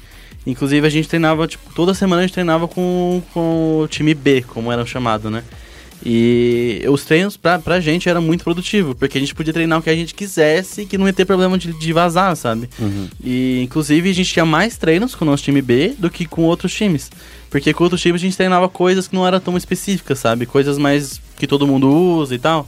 Então, meu, é muito valioso para um time. Além de que, é, quando você tem outros cinco jogadores que possam trocar, talvez, de posição, ou se algum jogador tá mal, por exemplo, vai lá e bota o outro, sabe? Isso cria uma rivalidade que é boa pra pessoa crescer. Por isso que times precisam de reservas, porque talvez pessoas fiquem estagnadas, né, quando não tem um reserva. Só que quando tem alguém lá querendo a sua posição, isso cria rivalidade, isso cria um fogo a mais pra Mas cria crescer. de verdade ou dizem verdade. que cria? Porque assim, sendo bem honesto, o Neymar tem o reserva dele.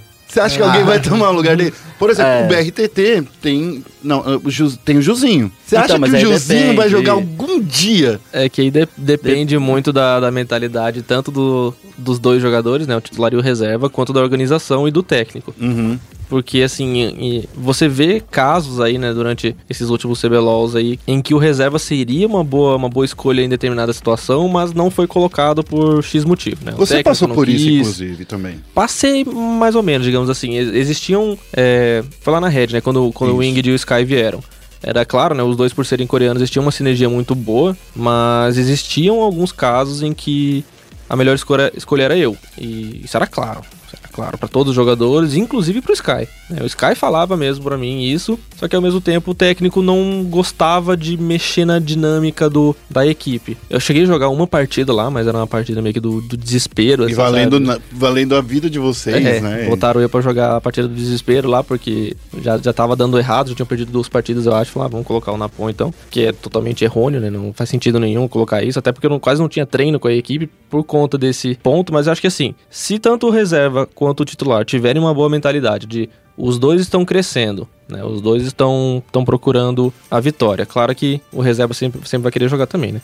Desde que não vire uma competição agressiva, assim, sabe? Um, querendo mal do outro, eu acho que, que vai ser sempre positivo você ter um reserva. Outra coisa que, que eu, eu tô aqui como porta-voz do povo, tá? Pensem Muito nisso. bem. Tá bom. Pensem nisso. Existe aquele, aque- é, uma coisa, vocês estão agora é, morando juntos, trabalhando juntos, mas existe também uma coisa de, às vezes, criar algum problema interno. Tipo, vamos dar uma, uma suposição aqui. Napon tretou com o Atlanta. Vocês não se suportam mais. Mas tem que um campeonato inteiro aí pela frente. Já era. Cagou o campeonato inteiro já. Assim, Se não tiver né, jogadores à altura pra, pra repor, pra, pra trocar aí, que vão ter uma sinergia boa e coisa, já era. A não ser, depende também, né? Porque tem times que têm psicólogos completamente capazes de dar uma Bom ponto, ajuda, bom ponto. né? Tem times que têm psicólogos, nutricionistas, fisioterapeutas, tudo pra fazer uma, uma convivência legal também, não só o psicólogo. Mas é, isso tudo depende da pessoa, obviamente, do profissional, né? Quem sabe trabalhar em grupo, quem não sabe e tal, mas a grande maioria dos times normalmente estão com um psicólogo, inclusive a gente tem o nosso psicólogo também, então já dá uma ajuda bastante nisso. Mas isso a gente sabe que acontece com muita frequência no CBLOL, no Muita. desafiante, É. Tier 4. É um pouco inevitável, né? Um po- é porque é muito. A pessoa fica com a pessoa lá o tempo inteiro, o dia inteiro, todos os dias. Às vezes tem conflito, como qualquer trabalho também tem, né? É que depende do, do nível do conflito também, né? Se fosse um conflito em que, beleza, discordam de tal ponto, conversam, chegam numa conclusão, alguém tava errado, alguém não tava, sabe? Você chega num, num, num ponto positivo pra equipe e beleza, isso aí acontece todos os dias, acho que em todas as equipes quase. O problema é quando, Vira pessoal. quando vira pessoal, boa, Uhum. e quando são duas pessoas assim mais. Briguentas. mais- é, mais É fervorosas, ego alto, assim, entendeu? não- é. um ego mais, mais, mais alto mesmo, entendeu? Aí fica difícil de resolver Conheço o problema, vários. ninguém, ninguém dá o braço a torcer, mesmo que lá dentro sabe que tá errado, mesmo outras pessoas, né? É sempre importante você pegar uma opinião de fora nessas horas, mesmo com, com outras pessoas mostrando qual que era a situação correta, técnicos mostrando qual que era a situação correta, o pessoal ainda fica de birra, digamos assim. Aí Mas E e o oposto? Por exemplo, ah, tô tretado com o cara, mas mesmo assim eu, eu jogo muito bem com ele, sabe? Eu sei, a gente, dentro, a nossa treta é fora do jogo. Dentro do jogo a gente funciona muito bem. Isso rola? Então, tem pessoas que sabem filtrar, né? Por exemplo, pra mim, eu sinto que eu, eu sou o Atlanta quando eu estou jogando. Quando eu tô fora do jogo, eu sou o Guilherme, né? E eu, eu consigo filtrar muito bem o que falam pro Atlanta, o que acontece com o Atlanta e o que falam pro Guilherme. Agora, tem jogadores que acabam mesclando isso muito com o outro. Porque o cara literalmente incorpora o profissional com o pessoal. Exatamente, como se fosse algo pessoal. E eu acho que, por exemplo, o exemplo que você deu de mim do Napom, a gente teria que resolver de um jeito ou de outro. A gente conversando, a gente falando com o psicólogo, a gente tem que resolver, como profissionais, entendeu? Uhum. Eu acho que esse é um ponto bem, eu bem particularmente nunca vi assim uma situação em que em que, que isso acontece assim, sabe, de forma tranquila. Você acha que é impossível rolar o cara tretar É, fora não- do jogo e dentro do jogo continuar trabalhando eu, bem? Eu não acho que é impossível. Mas é muito difícil. Eu nunca vi. Eu Hum. particularmente nunca vi. Se, assim, se eles tretam fora do jogo, se tretam dentro de jogo, sei lá, e geralmente vai vai carregar pro, pro resto do- das situações, sabe? Mas é que nem, que nem o atleta falou, assim, um, com um psicólogo de, de, de qualidade consegue resolver fácil. Mas a- você também disse outra coisa, que é o ego, né? A gente sabe que, você como exemplo, você tava jogando, né, antes de ir pra lá, você tava jogando pela PEN, você tava Sim. no time da PEN, que acabou de subir aí, pro CBLOL. Sim. Você fala assim, poxa, estou saindo de um time do, do, do CBLOL pra jogar no Tier 3.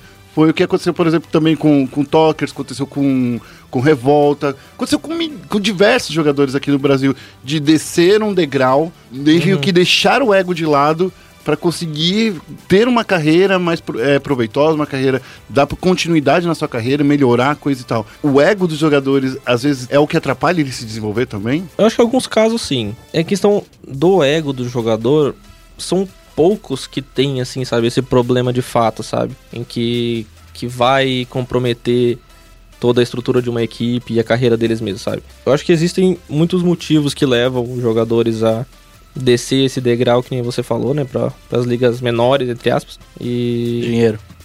Brincadeira. dinheiro é um deles. Dinheiro. Dinheiro é um deles. Não, a gente dinheiro, sabe que nos- dinheiro o, cara, o jogador do CBLOL vai ganhar mais do que o jogador do Tier 3, que- como vocês. É, é, pra mim, Não necessariamente. Não, Não? necessariamente, não, não. Porque É, Nome é muito valioso. no muita, time. muitas vezes o, o jogador, quando ele tem um grande, um grande nome no CBLOL e ele vai pro circuitão do nada, é porque ofereceram uma boa grana pra ele. Hum. das vezes. Porque, porque assim, o cara tá lá no CBLOL, ele tem meio que a posição dele garantida no CBLOL. Uhum. né? Jogou CBLOL há tantos anos já, já tá. Passa, tá numa equipe confiável e tudo mais.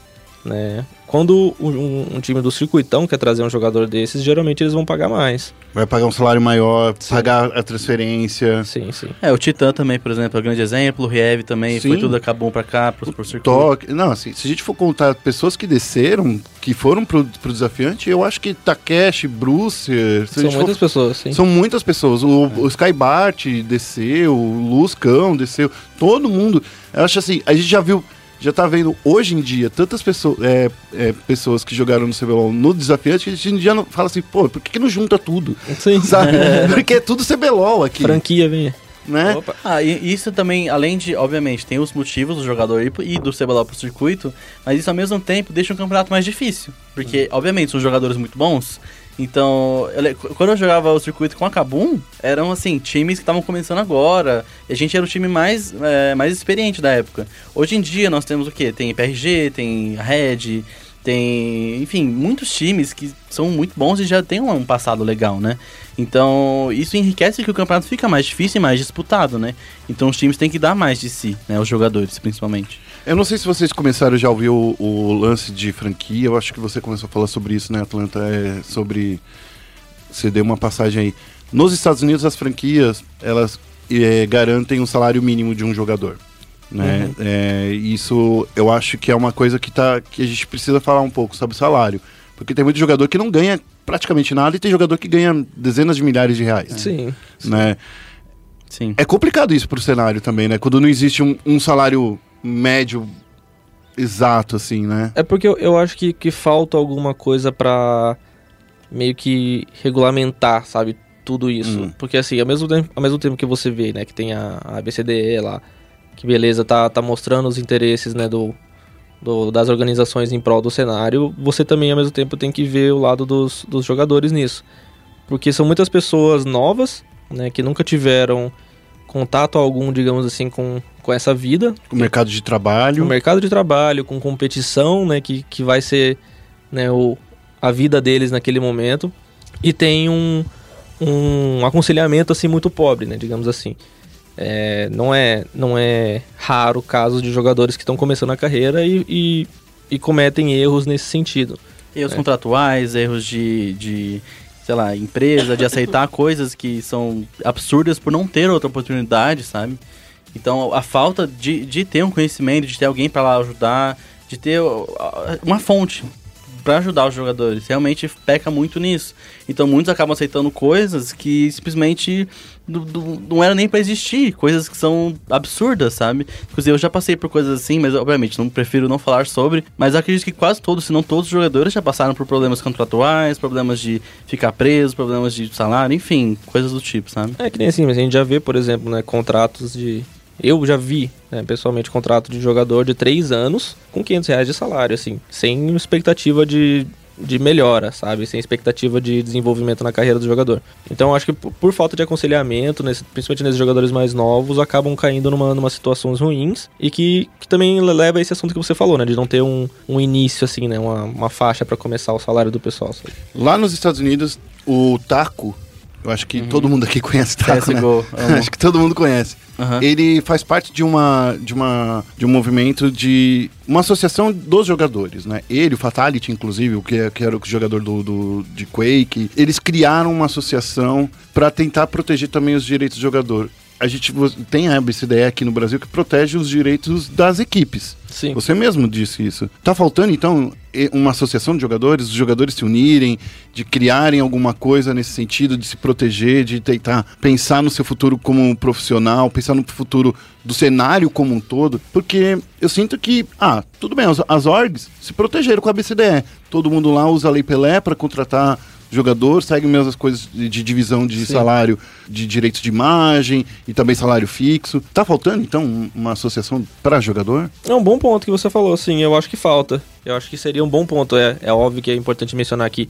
Não é pra- ser abusivo e ser, pu- ser punitivo também, né? Não, é pra- ser inimigo, não, é ser adversário. claro que não. É É um acordo entre os dois, um acordo É, que seja interessante que- pros dois. para que o cenário em si se desenvolva, né? Sim. Para que menos pessoas, menos jogadores novatos caiam em situações ruins. Porque assim, o pessoal que já é mais. já tem mais tempo de carreira, já tá mais, mais calejado, já, já entende melhor, né? Uhum. Mas isso acontece principalmente com os jogadores mais novos. Eu acho que seria uma boa, sim, mas é um, é um assunto a ser discutido ainda, Mas sabe? você acha que- precisa, tipo, precisa disso ainda uma, de uma opinião geral ainda, sabe, sobre isso. Vocês acham que as organizações ficariam meio tristes com isso? Eu tô falando aqui com, com o manager do meu lado, tá? tô, tô quase levando uma porrada aqui.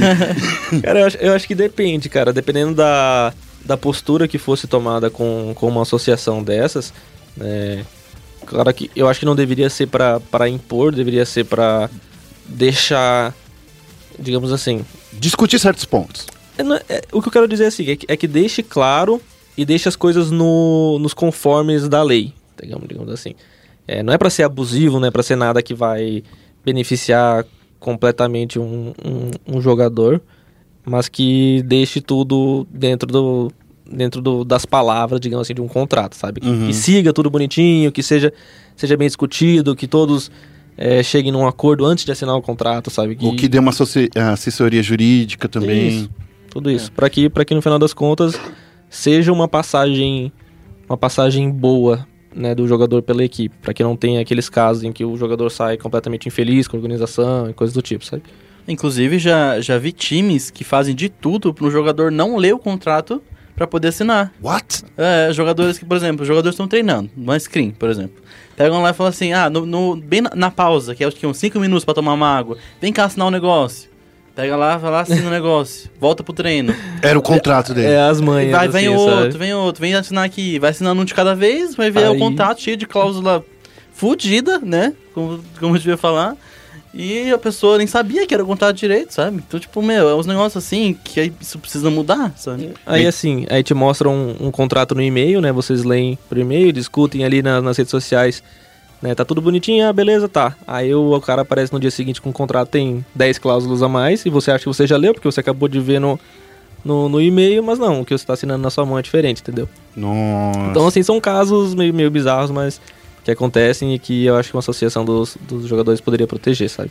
Então vamos aí unir todo mundo, todos os jogadores aí pra tentar. Porque eu acho que assim, não é só LOL, tá, gente? Isso acontece no CS, Com certeza, com acontece no Overwatch, acontece em todos os lugares. Eu acho que a associação de jogadores de esportes, ela é, uma- é um caminho que tem que ser tomado. E talvez não é pra ferrar nenhum time, mas eu acho que é só pra proteger os direitos dos dois lados, tanto do time quanto do, do, do próprio jogador também. É, porque a dor de cabeça que pode dar depois é, é muito maior do que qualquer precaução que você possa tomar Uhum. antes, né?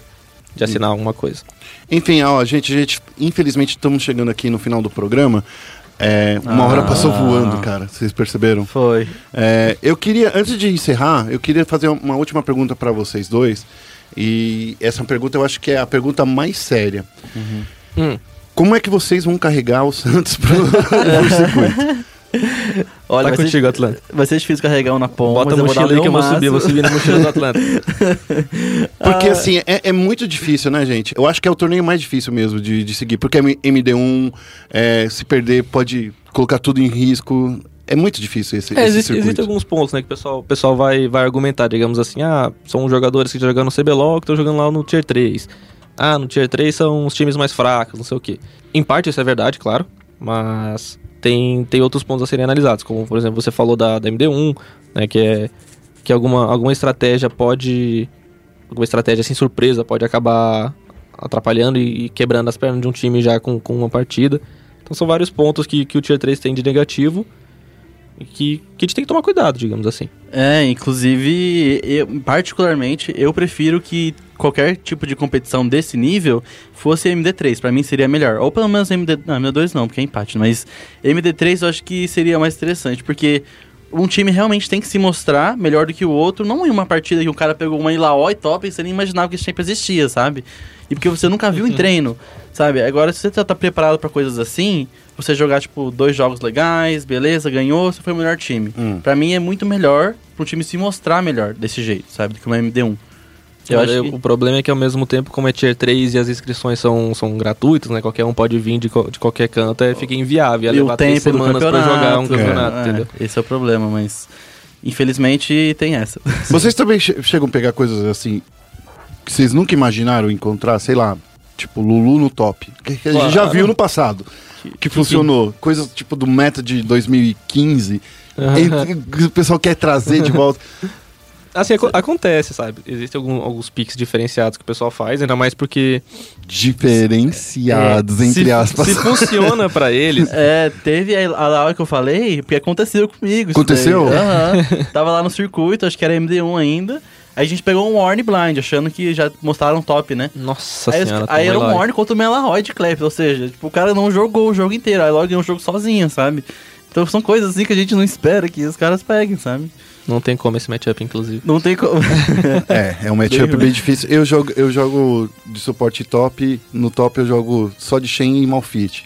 Então, pra você ver como é o meu nível. Se tomasse Laoi também ia perder. Eu ia perder Sim. pros dois. É, né? Laoi é muito forte contra qualquer tanque. Meus queridos, eu queria mais uma vez agradecer a presença de vocês aqui no programa. Que Foi isso. muito E eu que agradeço. Eu que Foi agradeço também. muito legal conversar com vocês. Eu queria ter mais tempo, mas a gente vai conversar aí com o pessoal do Santos para deixar liberar mais um, vocês mais vezes aí. Quem sabe no seria final, uma aí- honra, seria uma honra. quem sabe aí no final do, do- depois do- do- da classificatória, quem sabe na preparação para ir no- na, na disputa pro desafiante da vaga do desafiante. Vamos ver É. aí se vocês conseguem. Desejo boa sorte para vocês. Eu adoraria.